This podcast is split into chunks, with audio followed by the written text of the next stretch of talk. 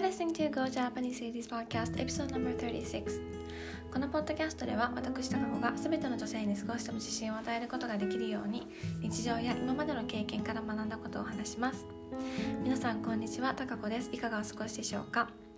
あの最近ね結構バタバタしてて生活リズムが良くなくてちょっと生活が荒れてたんですよ。そう実はねあのいろいろと思い通りにならないことがあって心もちょっと荒れてました。であの私の最近の生活なんですけど寝る時間も遅くなっちゃって朝起きるのも遅くなって会社に着くのもあのずっとギリギリだったんです、うん、しかも昨日なんてね 朝家出る前にあの粉末の洗濯用洗剤をねかなりの量床にばらまいてしまってもう家を出ないといけない時間帯だったのにもうすごい急いで片付けて急いで会社に行きました。昨日はねあの会社に着いたのがね本当にギリギリでした。なんとか間に合いましたけど、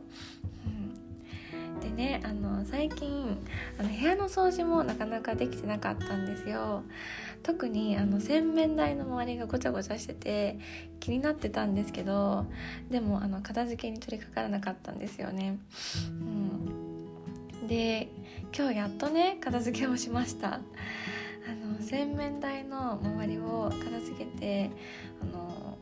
綺麗にしたんですけどやっぱりすっきりさせると気持ちもすっきりします、うん、であの綺麗になったので嬉しかったのでついでにベランダの窓ドアっていうのかな？のあのガラス拭きもしたんです、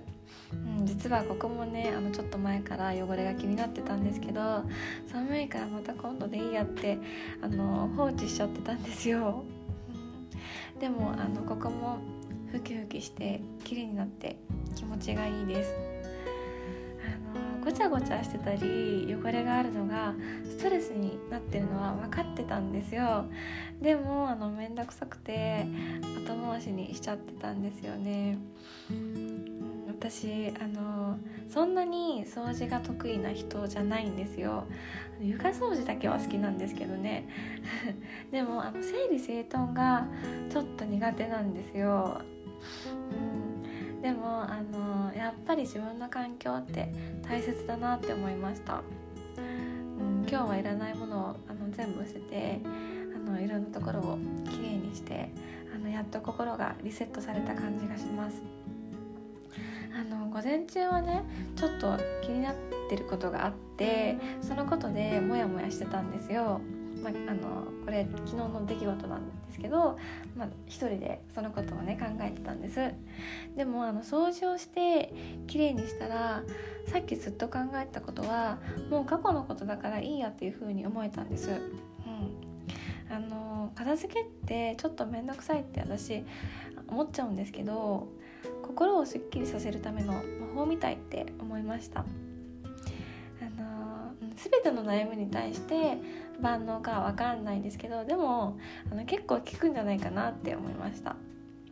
だからあのなるべくこの綺麗な状態をキープさせることができるように頑張ろうと思います。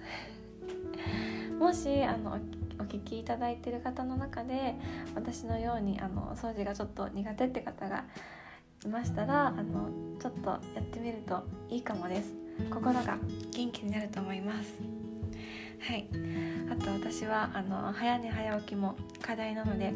これも頑張ります。はい。今日はこの辺でおしまいにします。Thank you so much for listening. Bye!